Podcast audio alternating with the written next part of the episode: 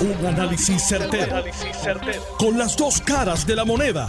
Donde los que saben no tienen miedo a venir. tienen miedo a venir. Esto es el podcast de Análisis 630 con Enrique Quique Cruz. 5 y 8 de la tarde de hoy, jueves 12 de octubre del 2023.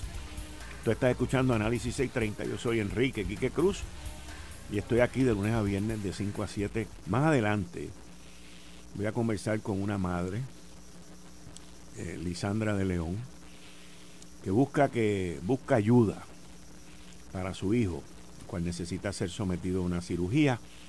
Y a las 5 y 30 estaré hablando con ella y escuchando la petición que ella tiene, a ver cómo podemos ayudarla y apoyarla con esa situación que tiene con su hijo que se llama Jeremías. Mientras, dándole la bienvenida a Juan Luis Camacho, como todos los jueves, Héctor El Marrón Torres está por ahí, Daniel Machete Hernández esperando. Saludos, Quique, a ti y a los amigos de Análisis 630. Ya el gabinete cogiendo forma. ¿Ya qué? ¿Ya qué? El gabinete cogiendo forma. Mira, está, está interesante esta información que sale a relucir, salió a relucir en jugando pelota dura. Luego de dos semanas, básicamente, Héctor El Marrón Torres, dándole la bienvenida también, como todos los jueves. Mira, eh, mira la cronología de esto, mira la cronología de esto. ¿Ok? Quiquito Meléndez anuncia que se va. ¿Ok? Y luego que anuncia que se va, esta situación que fue hace como más de dos semanas, fue antes de que Jennifer anunciara. Y aquí está el sonido, vamos, vamos a poner el sonido. yo no le escojo el equipo a nadie, pero yo sí, yo sí decido con quién me relaciono y yo no me, yo no me relaciono con esa persona, punto, así de sencillo. Eso puede que no le guste a mucha gente, a algunas personas, pero oye, eso soy yo. ¿Has hablado esto con Johnny Méndez? Yo no he tenido el espacio de no. O sea, que, que no, esto no, el que Johnny Méndez se esté cantando en otra hora desconoce la razón. Yo no sé por eso no. No tengo la menor idea de por qué Johnny hace las expresiones que hace ni de la manera que hace. Yo no, no, no sé. No estaba pendiente. Entonces Quiquito se va a mantener neutral. sí, oye, este, en esta etapa, ¿verdad? Cuando ¿Y vas a aspirar a, qué puesto o todavía sigue? Yo voy a estar mirando, ¿verdad? Y yo tengo que agradecer a la gente el respaldo que me da a través de la isla. O sea, yo te he dicho a ti, y de hecho aquí en este programa, y lo hemos dicho en otro momento, que yo iba a aspirar a la Cámara, eh, de nuevo, a la reelección a la Cámara. Eh, pero vamos a ver, este, cuando llegue, estamos en el proceso de evaluación, eventualmente miraremos qué es lo que va a pasar. Aquí lo importante, Alex, es proteger la institución y yo pues, protegiendo la institución, tengo que decirte que yo no voy a negociar mis principios ni mis valores, pero más importante aún, este, el electorado de nuestro partido está pidiendo y nos está dando una señal. Y, y todo el mundo que ha visto estadísticas sabe a lo que yo me refiero. Y es importante que la gente entienda que, pues mira, eh, una primaria en un momento como este ciertamente es peligroso para el PNP. Una primaria ciertamente es peligroso para el partido. Él habla de estadística, lo cual pone en serios cuestionamientos la cuestión de, de las famosas encuestas. El compañero Alex Delgado esta semana estuvo entrevistando a Oriol Campos, en donde Oriol Campos le dijo que la encuesta, según lo que yo escuché y entendí, que la encuesta no es una encuesta científica, sino que fue una serie de voluntarios que fueron a hacer unas preguntas a un grupo de gente. Y cuando digo una encuesta científica, yo tomé una clase de encuesta que me la dio el profesor Jorge Benítez, que es encuestador. Y ahí tú tienes que llevar a cabo unas demografías, una muestra. La muestra es lo más importante de una encuesta. Es lo más importante, es la muestra. Aleatoria, aleatoria, tú no te puedes poner a manejar la encuesta. O sea, si en Puerto Rico hay 55% de la población que está identificado por el censo, que son mujeres, pues tu encuesta tiene que tener 55%. Y, y vas así para montar una cosa que es científicamente con margen de error. Estas expresiones de Enrique Quiquito Meléndez fueron el 14 de septiembre de este año. Un mes más tarde casi, porque hoy es 12, un mes más tarde sale Aníbal Vega Borges, que aquí en Noticel, en una, en una nota por Carlos Narváez de hoy, dice que el director de campaña de Jennifer es Aníbal Vega Borges. Esa parte yo no la sabía, pero esto me estoy dejando llevar. Bienvenido, Héctor El Marrón Torres me estoy dejando llevar. Ya yo te di la bienvenida. Sí, ah, gracias, muchas gracias, pero saludos, es que te veo ahí, te veo ahí. Puerto Rico y donde no quiera ver el pueblo. Eh, eh, estamos aquí, Quique. Veo que nos quitaron el acrílico. Sí, es eso. Me siento un poquito extrañado. Sí, yo también me siento extraño. ¿Tú sabías que Aníbal Vega Borges es el director de campaña de la campaña de Jennifer? No. Y tú lo sabías. Y, y, he visto algunos medios que lo estaban señalando así, pero en estos días le preguntaron que quién iba a ser y dijeron que iba a anunciarlo. Exacto. Así que... Y yo entendí que lo había visto Aníbal Vega Borges decir también que él era la parte electoral. Pero primero hubo un medio que dijo que Eduardo Fejel, el ex representante, era el tesorero. y no es. Qué metí de pata. Bueno. Pero hubo gente dentro del Partido Popular que le reclamó a Eduardo Ferrer también. A tenían histéricos. No, son locos, están locos, están locos. Anyway. Pero Eduardo Ferrer es bueno. Sí o sí. No. El hijo de Tati, el que está el Ese, Eso fue lo que yo pregunté los otros días, que si era el hijo de Tati. Y me dijeron que no sabían, pero yo me imaginé que es ese, porque él estado anteriormente. Siempre ha estado con Pedro sí. Y entonces, hoy sale esta nota en, en Noticel que dice, está interesantísimo porque dice así, la versión inicial en la fábula sobre qué provocó la salida del representante Enrique Quiquito Meléndez, reside, residente, eh, comisionado residente y ahora aspirante a primaria a la gobernación de Jennifer González, papá, papá. Y aquí Aníbal Vega Borges dice lo siguiente, Quiquito tenía y siempre llegaba con Jennifer porque él quería correr para comisionado residente. Expresó Aníbal Vega Borges en presencia de Edwin Mundo, director de campaña de Pierre Luis y pam, pam, pam. Esa era la proyección, pero Jennifer tiene su candidato a comisionado residente y yo no creo que se lo dijo. O sea, aquí como que hubo una, una interconexión de comunicación. Porque yo tampoco pienso, honestamente, que a pesar de que Quiquito quería correr para comisionado residente, a mí también se me hace un poquito difícil pensar que Jennifer le haya dicho a él, eres tú, porque entonces lo hubiese anunciado. Ahora, como yo he dicho que los componentes de la campaña de Jennifer González son los mismos que tuvieron la campaña de Ricardo Rosselló, porque es la verdad, eso no es nada malo. Esta situación de, comisionado residente también, si tú te acuerdas, Héctor El Marrón Torres, surgió en la campaña de Ricardo Rosselló. Él llegó a tener como cinco candidatos a comisionado residente y a los cinco le había dicho más o menos que sí. Estaba inclusive el que fue comisionado, de comisionado no, este Vivoni, Hernández Vivoni. Hernández Vivoni, el de secretario de Estado, Luis, Luis Geraldo estaba. Y habían varios. Y al final el jaque mate fue con Jennifer. Y aquí, como los componentes, los cocineros y las mezclas son las mismas, la receta es la misma de la primaria de Ricardo Rosselló y de la primaria de Jennifer, pues está ocurriendo exactamente lo mismo que ocurrió en aquella ocasión. Y Aníbal Vega Borges dice que Jennifer tiene su candidato. Al Aníbal Borges decir que ya tiene su candidato. Y no es Quiquito.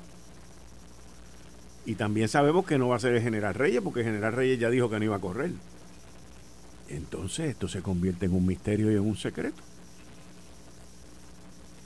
¿Qué tú crees? Juan Luis Camacho. Yo, yo eh, pudiera pensar que es que no tiene nada pero, ¿verdad?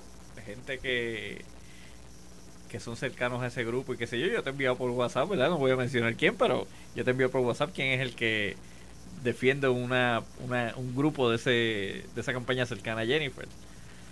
Eh, lo que pasa es que pues, volvemos un candidato que no es conocido eh, y que no, no tiene ningún tipo de posibilidad de sobrevivir ni una primaria y mucho menos una elección general.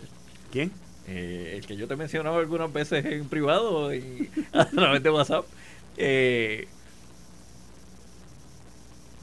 yo creo que Jennifer, a la hora de la verdad, no tiene candidato a comisión reciente. O sea, sus, sus opciones se le han ido eliminando quizás por intereses de otros. Y entre esos intereses yo pienso, ¿verdad? Eh, y ese es mi análisis, mi, mi, mi forma de pensar, que el propio alcalde de Bayamón ha tenido que ver en esa en esa decisión o esa eh, en esa toma de decisiones eh, de quién debe ser. Y, te aseguro que también eh, mi Zoraida Fuenalleda también tiene que estar diciendo no este es el que yo quiero por eso yo pensaba en aquel momento cuando Quiquito se echó para el lado que lo hizo hay que recordarlo lo hizo porque dijo que Elías estaba en esa campaña. Eh, yo creo que, cuando, cuando él se echa para el lado, en parte tenía que ver esa decisión por un empujón que le dieron, que le dijeron, mira, no tienes los números. Pero quizás era tratando de posicionar a, William Villafañe, que raro me ha estado eh, del amigo William Villafañe de que no haya dicho, yo estoy aquí, voy para adelante. Se acabó. O sea, si estás con el, con el cuento este, de, déjame ver que estoy pensando, qué sé yo, te van a pasar por el lado. Y yo creo que Villafañe es el favorito de Ramón Luis. De Ramón Luis. De Ramón Luis Rivera. Pero es que entonces, Héctor, ¿qué tú crees? ¿De qué? De eso. Ajá. No sé, porque es que es primero que no le veo es, es, especulativo, pero pero lo que pasa es que Villafañe si fuera el favorito de Ramón Luis para ir con Jennifer, tacho, eso le rompe la fibra. Pero es que Villafañe está con Pedro. Eh, no, pero no solamente que está con Pedro, pero está con Ricky también. O sea, él, es incondicional de Ricky y esos bandos son como. Y con razón. No, pero en el caso de Willy, con mucha razón, porque Ricky, es el que lo, levanta y le da nombre político, lo hace figura política a William Villafañe. O sea, esa es la realidad. Eh, eh, yo no creo que Ramón Luis esté manejando por hilos la campaña de Jennifer no, tampoco. Yo ayer le pregunté a Ramón Luis, yo ayer le hice esa pregunta. Yo ayer hablé con Ramón Luis aquí y le pregunté a él. Le dije, Ramón Luis, ¿se te han acercado, te han preguntado para correr la campaña de Jennifer. Y yo si fuera Jennifer ni me molestaría en preguntarle tampoco, porque Ramón Luis es de Bayamón. Exacto, eso mismo fue lo que él me dijo. Seguro, si yo que lo conozco bien a Ramón Luis, a su papá. Mismo Esa gente es Bayamón puro. Eso fue lo que él me dijo. Él me dijo, yo tengo demasiadas responsabilidades en mi, en mi municipio y no tengo el tiempo para meterme en eso. Así que ya lo liquidó ahí, lo liquidó ah, que tenga una influencia como principal figura del Partido Nuevo. Que opine, eso es una cosa, pero que lo corre Pero que esté corriendo el proceso y diciendo este corre para aquello y este para, para aquello otro, no creo. Aparte que ellos nunca han sido dedocráticos en el proceso político. Aún en los tiempos de su papá, cuando su papá era una principal figura también activa en el partido, que era alcalde. O sea... Hay gente detrás de Jamón Luis que, dice por dónde va la cosa. Y, esa gente le, le dice Mira, mi hermano, y yo te puedo decir a ti que llevo un poquito de tiempo. cuando tú cierras la puerta de la casa y, se toman decisiones y se dicen cosas, ahí pueden salir. No, no, no, eso puede ser y no lo excluyo tampoco. No quiero, no quiero, eh, eh, eh ¿verdad? cerrar puertas a nada. Pero es que a mí no me suena eso. Mira, aquí una vez vino la doctora Coelho esa, que fue cirujano general, a un mensaje de estado de Pedro Rosselló y se formó un movimiento para reclutarla para alcalde de San Juan. Y ella dijo que Pedro Rosselló le había ofrecido la candidatura, lo cual fue desmentido por Pedro Rosselló y por la gente del mismo partido. Yo recuerdo que Norma Burgo dijo que me está raro porque Pedro Rosselló no es así. Yo recuerdo una vez un amigo mío quiso correr para político y Pedro Rosselló le dijo, bueno, vete, vete, a una tienda de estas que venden tenis y arranca si quieres correr para que empiece. Porque tampoco era de estar eh, democráticamente poniendo a aquel y al otro. O sea, son conjeturas que a veces se hacen para salirse un entrerín en la página 40 de un periódico, ¿verdad? Y poner el nombre a correr de alguien. Pero yo no creo que haya.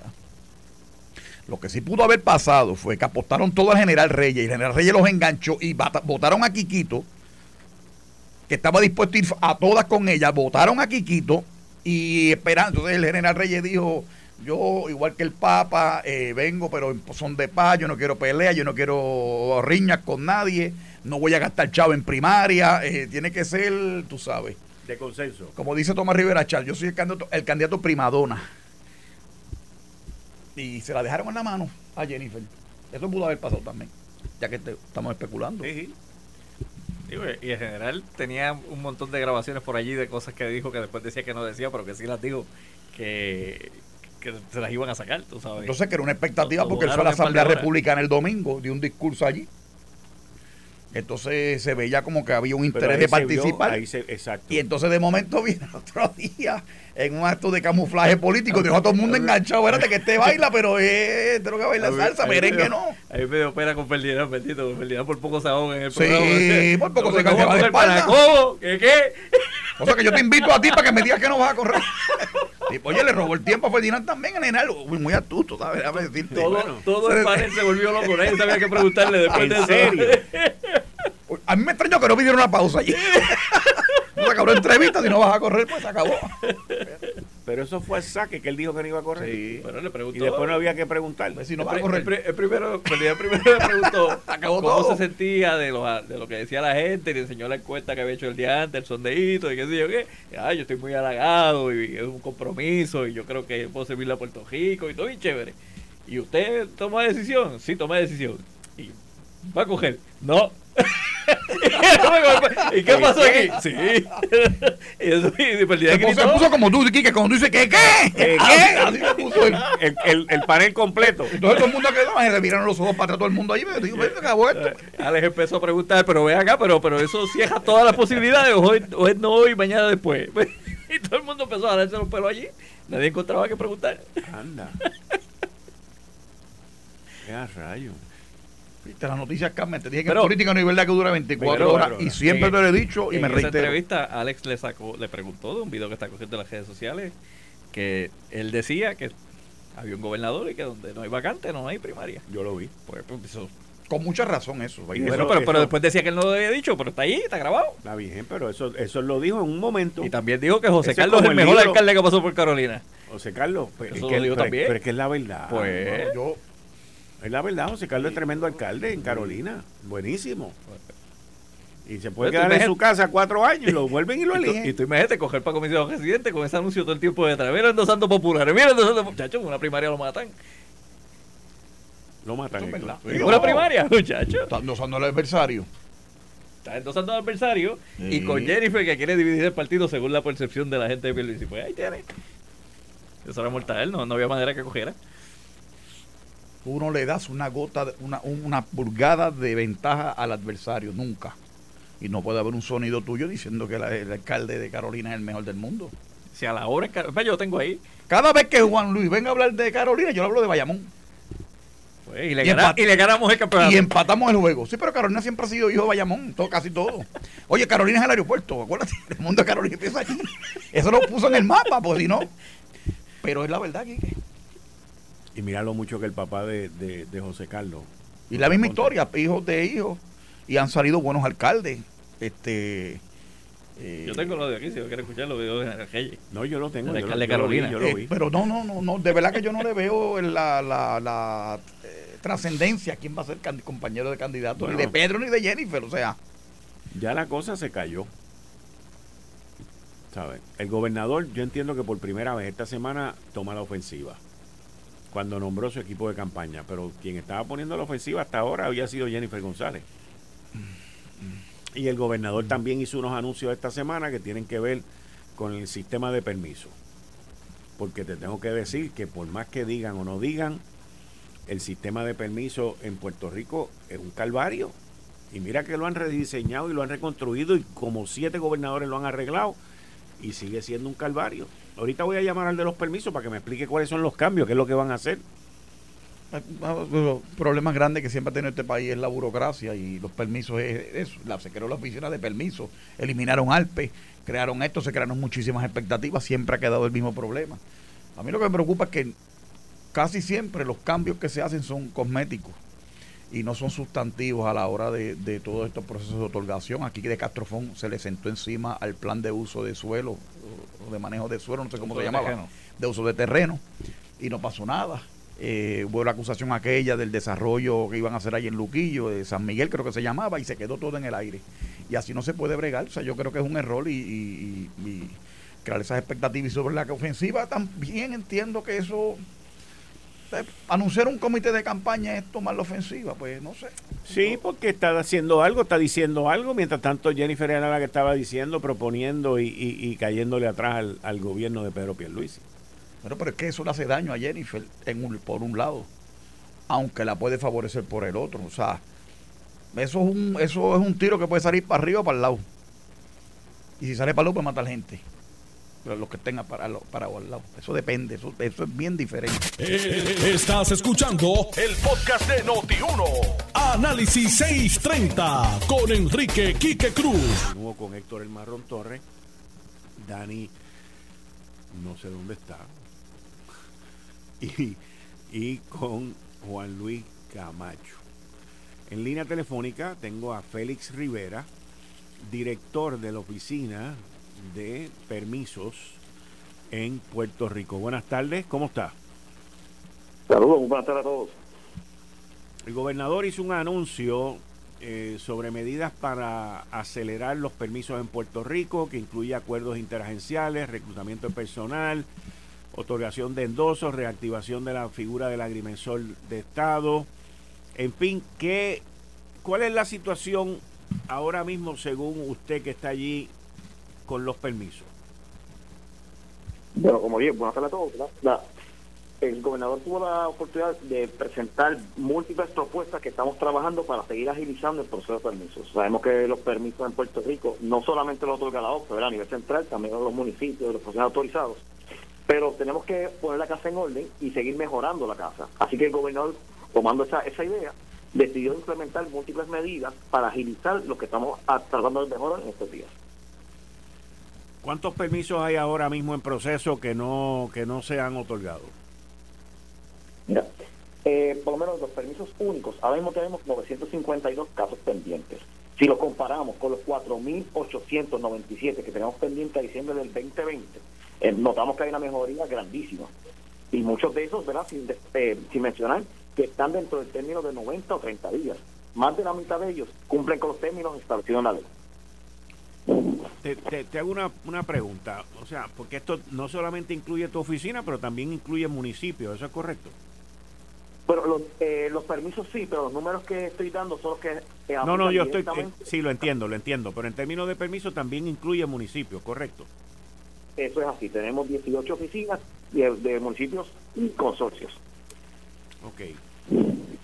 ¿Y, ¿Y por qué la gente se sigue quejando del proceso de los de los permisos y, voy más lejos, o sea, y, no es para meterlo usted en la campaña, pero Jennifer González dijo que aquí había un issue también con los permisos, el gobernador anuncia esto.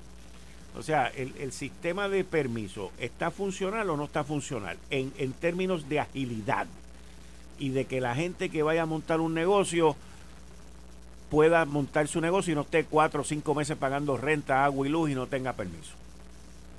Bien, pues sistema está funcionando. Lo que pasa es que tenemos áreas de potencial que tenemos que seguir trabajando, ¿verdad? Ahora mismo una persona que, ¿verdad? Y, y este, ha sido el lema que el gobernador nos ha, nos ha dado, que estamos dando en todos sitios, es hay que orientarse primero antes de radicar un permiso o especular con un permiso. Pasa mucho diariamente que personas vienen con como esa misma teoría que radicaron un permiso porque alquilaron un local llevan meses pagando, pero lamentablemente el uso que desean operar no es mi interés o no está permitido en el, en el, distrito. Lo que nos obliga a un proceso discrecional que toma mucho más tiempo. Así que, ¿verdad? Mi consejo siempre a todo el mundo es, antes de usted alquilar un local, de radicar un permiso, verifique que la propuesta que usted tiene cumple con los parámetros de ese distrito donde va donde desea operar. O sea que el consejo aquí es que antes de que uno vaya a alquilar un sitio inclusive, que ya lo tiene identificado, que verifique primero todas las necesidades que hay antes de entrar en un acuerdo. Como me hablaba, yo estaba, estamos verificando el sistema y tengo permisos que salen en 24, 48, 72 horas, dependiendo del distrito, porque si, el, si la persona opera un uso que está permitido el distrito de calificación, los procesos son sumamente expeditos. Pero si la persona radica una operación, quiere una operación, ¿verdad? Por ejemplo, algo comercial en un área donde son residencias, eso no está permitido por la reglamentación, tiene que ir un proceso discrecional que según la ley toma aproximadamente de 90 a 120 días. Mira, según, mientras estamos hablando aquí, me escribe una persona que me dice, llevo desde el 2019 batallando con los permisos para un dealer en la zona norte. Ese sistema es un desastre. Todavía siguen pidiendo endosos de diferentes agencias. ¿Cómo el anuncio del, no tengo los específicos, pero cómo el anuncio del gobernador puede mejorar esta cuestión de los endosos? Pues ese, es un excelente ejemplo de lo que estamos trabajando ahora mismo, ¿verdad? No, sin entrar en detalle, ¿verdad? Si cumple o no cumple. Sí, sí, sí, sí, sí, sí. ¿Qué dijo el estos acuerdos que tomamos agilizan sumamente los procedimientos porque, porque ahora mismo esta persona necesitaría las recomendaciones de recursos naturales, el Instituto de Cultura. sabemos que por las casas de personal, las recomendaciones que emiten estas agencias toman más del tiempo requerido por ley. Con, el, con los acuerdos que firmamos, que el gobernador informó, este personal va a estar directamente en la OSPE atendiendo los asuntos de la OSPE exclusivamente. Así que esto permite que yo esos, esos comentarios y recomendaciones aquí en la agencia. Esto va a, cortar los términos a la mitad o menos. Por otro lado, hay gente que me escribe y me dice que el sistema funciona, que el 95% de los casos que están atrasados es por falta de documentación o de cumplimiento, pero el cumplimiento podemos caer también con la cuestión de los endosos, ¿correcto? Eh, no necesariamente, porque me pasa, por ejemplo, de los casos que le dije que tenemos pendientes, más de la mitad está en manos del proponente porque no sometió un documento, la titularidad no es la correcta, que eso también lo estamos trabajando en el tema para ayudar al ciudadano a que pueda radicar los documentos completos y su caso completo. Ok, ok. Estas, estas, estos anuncios que hizo el gobernador Pedro Pierluisi en días recientes, ¿para cuándo puede estar implementado todo eso y ver una un continuo mejoramiento en, lo, en la parte de los permisos? Nosotros ya estamos implementando lo que los acuerdos que el gobernador informó. De entrada, ya tenemos personal de ICP, ya hemos identificado personal en DRNA, estamos trabajando con los acuerdos para instalarlo de forma inmediata. Ahora mismo, ¿verdad? Al día de hoy ya tenemos personal de ICP destacado en la OPE conforme están los acuerdos firmados. y nosotros proyectamos que esto va a ver rápidamente estas mejorías. Ahora, ¿cómo manejan ustedes situaciones, como tú me mencionaste ahorita, que tienen que ver con el Instituto de Cultura. O sea, porque el Instituto de Cultura, y voy a hablar eh, en términos de mi opinión, el Instituto de Cultura no tiene ninguna prisa con dar un permiso, porque para ellos eso no es una prioridad. Entonces, ¿cómo, cómo se trabaja con esa situación? Cuando uno que tiene que dar un endoso, uno que tiene que aprobar algo, no tiene prisa porque eso se dé, porque de verdad, pues a ellos no, la cultura es primordial antes del, permiso. Por eso es que el gobernador destacó mucho los, convenios, los, los, acuerdos que firmamos con, las, con las agencias, ¿verdad? en particular ICP, porque ahora, la, de, la, de voy a un trasfondo, la ley 161 establecía desde su origen la figura del oficial de permisos. A esta figura se le delega la firma de la agencia, así que la persona que está, que está e identificada como tal, tiene la autoridad de la agencia para emitir las recomendaciones. Con el convenio que firmamos, lo que hacemos es que ejecutamos esa ley. Hacemos que el Instituto de Cultura nos va a proveer personal para que esté directamente en la OPE, presencialmente en la OPE, trabajando los casos que están relacionados a la OPE. Así que, como, y como mencioné, ya tenemos una persona que ya viene designada como oficial de permisos trabajando esos casos. Para eso, para la agilidad, sabemos que el Instituto tiene múltiples funciones que realiza y que permiso quizás no es una de sus prioridades. Ahora esta persona tiene esto como prioridad para agilizar esas recomendaciones que son necesarias para varios proyectos. Muchas gracias, muchas gracias por estar aquí, muchas gracias, siempre a sus órdenes. No, el placer es mío y en cualquier momento estamos a su disposición siempre. Y como dice el gobernador, estamos haciendo que las cosas pasen, eso es lo que tenemos que hacer. Muchas gracias, muchas gracias. Bueno, ahí tú oyes la cuestión de los permisos, Héctor, se oye de lado a lado. Y es una cuestión que sigue siendo un reto, y sigue siendo un obstáculo que entorpece el desarrollo económico en Puerto Rico, porque es que lo entorpece. Y yo creo, honestamente te digo, que el, sistema está hecho para, para, para no ser ágil. Porque de la manera que no seas ágil, entonces tú tienes que buscar a alguien para que lo haga ágil. Los gestores, los famosos gestores. Exacto los Estados Unidos se tratan de agilizar los procesos en, en, Europa, ¿verdad? los países del primer mundo, de agilizar las consultas de ubicación, todo ese tipo de cosas. En Puerto Rico estamos como los huevos del perro, siempre atrás. Lamentablemente, cuando tú tratas de cambiar eso, siempre hay gente con intereses. Como tú dices, los gestores, toda esta gente que brega con, con estudios y 20 cosas. Eh, y ha habido interés, ¿verdad?, en, muchos gobiernos de, hacer algo distinto con el tema de los permisos. Fíjate que cuando los permisos en, en los municipios, eh, los municipios autónomos que, que bregan con, la cuestión de permisos, tienden a ser más ágiles en ese tipo, en ese tipo de gestión. Eh, yo no sé por qué no igualamos eso a nivel a nivel central. exacto, a nivel central, porque vamos, hay cosas. Tú tienes un local que toda la vida fue una tienda de zapatos. Y ahora vas a una tienda de ropa y hay que hacer un estudio tan grande para cambiar ese permiso a nombre del otro que ahora va a vender ropa. Pues es imposible. Tú sabes. ¿Cómo, ¿Cómo levantamos la economía en un país así? En línea telefónica tengo a la mamá del joven Jeremías Rodríguez de León. Buenas tardes, ¿cómo está usted? Buenas tardes, bien. Cuénteme, ¿qué, ¿qué es la condición? ¿Qué es lo que estamos buscando? ¿Cómo podemos ayudar a Jeremías?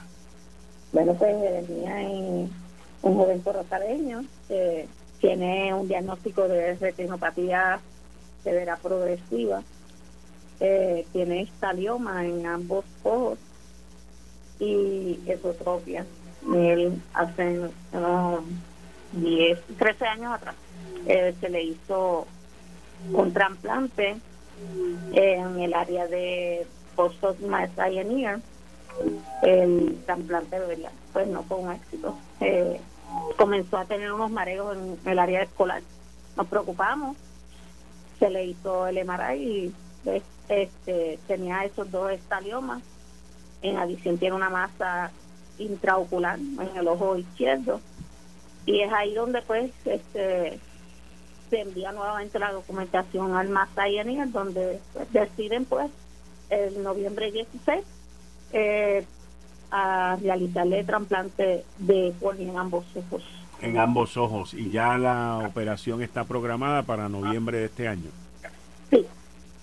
Ok. Eh, iba a ser para agosto, pero el factor tiempo, el factor económico, pues no nos ayudó y así pues decidieron pues entonces postergarla para noviembre 16. Eh, se supone que partamos pues de Puerto Rico en noviembre 15. Ok, ¿y el, el número de ATH móvil? El número de ATH móvil para todos aquellos que quieren cooperar es el 787 349 1695.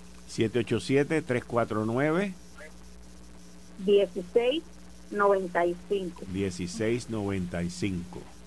También tenemos la cuenta del Banco Popular para los que quieran, ¿verdad? Eh, hacer su aportación.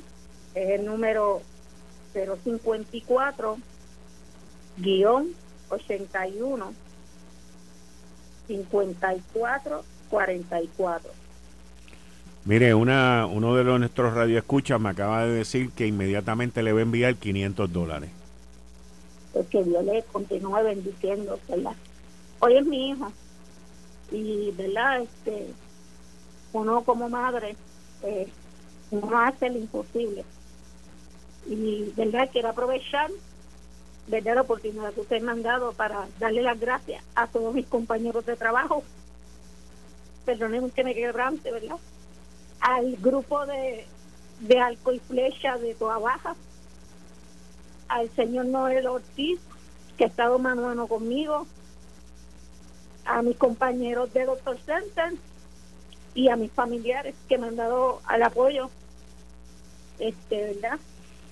Yo sé que vamos a llegar a la mesa eh, y también sin quedárseme a la maestra de Bray de mi nene y a su maestro de de Sanos Recursos, Mr. Wilber, su asistentes, que han estado ahí, ¿verdad? Y han sabido el proceso.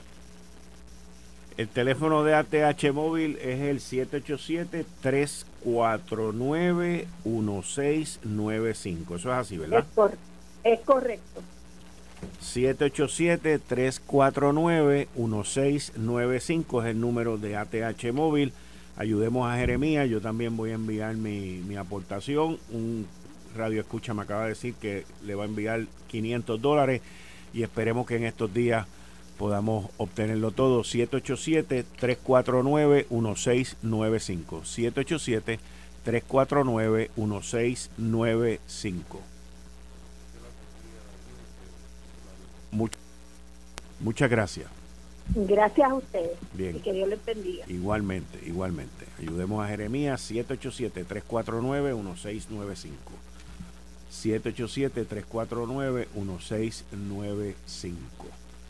Bueno, ven acá. Los líos con el senador Bob Menéndez, cambiando el tema, se siguen complicando. Yo creo que va a terminar renunciando. Él, él ya este, empezó a abrir esa posibilidad. O renunciado. ¿Cómo? O renunciado. Sí, bueno, eso, eso sería un proceso que se llevaría allí, pero lo que pasa es que él tiene el sartén agarrado por el mango. Porque los demócratas están allí por, por un voto, creo que es, o sea, 51 a 49. Pero hay que ver la ley, a veces, no sé cómo es en New Jersey pero de hecho creo que el compañero de él, el, tipo este que cambiaron las reglas para entrar al hemiciclo, que es bien alto él, este hoy mismo pidió que lo, que lo tenían que sacar, que había que expulsarlo. Ah, ese Demócrata. ese es el... No, el que le ganó Doctor Oz. Eh, sí, pero ese tú estás hablando que estuvo con depresión. Ese mismo, ese mismo. Y, todos los líos estos que, sí que ha tenido emocionales. El, el, no recuerdo el nombre y me excuso a la gente que nos escucha. No, no, pero, yo sé quién tú dices, que ha tenido, ha tenido serios problemas de salud desde que salió electo, pero está de regreso allí. El, pero lo de Bob Menéndez, amigo de, de Lela, amigo de, de, los populares aquí, un individuo que viene mucho aquí a Puerto Rico y ahora de un bollete, pero una cosa, una cosa de loco, pero de loco el, el lío que está metido. Acabo de de buscar porque no estaba al tanto, no había visto la noticia en el día de hoy, pero, y, y de verdad que suena como una serie de Netflix, estos señalamientos de que presuntamente actuaba como agente extranjero eh, para el gobierno de Egipto. eso, son cosas que uno no piensa de ningún político más allá de, de lo que era que algunos hacen, ¿verdad? Eh, pero es un tema serio y máximo en el momento que está viviendo esa zona de Medio, Oriente, ¿verdad? Eh, ¿qué, información y qué, gestiones hacía alegadamente este senador por, por el gobierno egipcio? Pues eh, yo creo que eh, bien, bien preocupante y, sin duda alguna yo creo que le quedan pocos días de, de estar en el escaño legislativo. Yo te digo que cuando tú lees la saga, y la esposa lo ha metido a él en 20 líos de esto, porque eso no es que lo diga yo, y eso no es un comentario machista. Es lo que dice, es lo que dice el pliego acusatorio. Que ella antes de casarse con él y mientras salía con él tenía estas amistades y, y el individuo supuestamente está siendo acusado de haber compartido información porque él era el presidente del Comité de Inteligencia Internacional en el Senado y, y se ha metido en este bollete después que él salió bien en otro pues se le fueron detrás. Y feo, feo, feo, pero feo. Y cada vez que sale más información, sale más feo.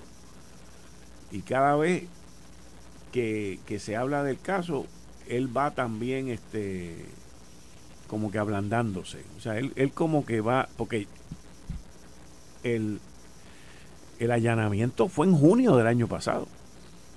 O sea, esto no es una cosa que fue de momento y repentina. Esto fue en junio del año pasado. Así que... Y lleva un año y tres meses tomando decisiones, participando en votaciones críticas para el funcionamiento del gobierno de los Estados Unidos. Este, es un inmoral, es un charlatán y nada más que decir. Los demócratas quebren con eso. Y por otro lado, los republicanos dijeron que iban a elegir Escalice, pero cogieron un receso. Un error, una metida de pata enorme que dieron ahí con escogiendo escali, escaliza, que se apellida. Y también por otro lado dicen que... Porque estaba con el Cucu Clan, imagínate tú, de Luisiana. no te lo digo en serio. ¿En serio? En serio. O sea, en las divisiones que hay en los Estados Unidos, con el problema de terrorismo que hay, las advertencias que hay para mañana, eh, ¿Qué, de actos terroristas. Oye, es que se convocado en Irán a los palestinos alrededor del mundo a formar Fortro en todas las ciudades donde hayan comunidades palestinas y hay palestinos como arroz eh, chino, en el eh, restaurante chinos en el mundo. O sea, eh, entonces vas a poner a una persona como, como ese señor de, de, speaker de la Cámara, pues tienen, tienen un problema. Las canto como las veo. para mí es un error. Y ahí se está diciendo también, digo, esto que, que con esta apertura, que lo hablamos los otros días, con este reguero que hay en la frontera, por ahí no se sabe qué es lo que está entrando. Gobierno demócrata, papá. Todos los países tienen fronteras y las fronteras tienen que estar vigiladas. Tiene que haber seguridad. Por eso existe Coast Guard, por eso existe aduana, inmigración, la migra, como dicen los hispanos. Y no se ejerce el poder que se tiene para, para implementar la ley. Estamos mal. Antes la gente inmigraba como por barco. Pero ahora tenemos una gran frontera de miles de millas de, con el ahí México y ahí están tratando todo el mundo. Oye, qué casualidad que dicen que habían unas células eh, islámicas que se entrenaron bajo el gobierno de Hugo Chávez y Biden le dio eh, permiso a los de residencia automática a los venezolanos. Bueno. Como que se alinean los planetas. Yo sigo diciendo que Biden no va a ser candidato en el 2024. No sé. No sé, pero el que venga va a ser un cambio real, sustantivo de política pública. A mí ya, o sea, yo, yo más que quiénes son las personas es lo que traen, eh, ¿verdad? el Partido Demócrata y el Partido Republicano se han radicalizado eh, a la derecha y a la izquierda y han dejado el medio, el, el, centro político y, llegar a consenso. Mira ahora mismo, la Cámara en momentos críticos, en momentos críticos no tiene la capacidad de coger un speaker. Está cerrada. Entonces tiene que haber unas asignaciones de fondos. Va, ellos lo que hicieron fue patear la lata para adelante para comprar un, un término de seis semanas. Y en seis semanas, ¿qué va a pasar? Los demócratas no van a votar por un escucuclán. Cuando termine, digo, cuando después de la pausa, quiero hacer una pregunta a ustedes. Últimamente han salido muchas, muchos análisis y muchos comentarios sobre las elecciones del 2024 Inclusive salió una primera plana del periódico El Nuevo Día que decía que la tendencia de los expertos que ellos hablaron era de que los dos principales países, de los dos principales partidos iban a continuar su descendencia y que el estatus ya no era importante. Al regreso quiero que, o sea, porque es que tomar la elección del 2020 como, como un marco de referencia yo entiendo que es errado. Claro. De entrada. De entrada. Pero por otro lado, también en ese artículo se ve que del 2012 y el 2016 se ha visto una tendencia a la baja en el término de números de votantes. Y se espera que para el 2024 esa tendencia suba comparativamente con el 2020. Esto fue el, podcast de Notiuno. Análisis 630 con Enrique Quique Cruz. Dale play a tu podcast favorito a través de Apple Podcasts, Spotify, Google Podcasts, Stitcher y notiuno.com.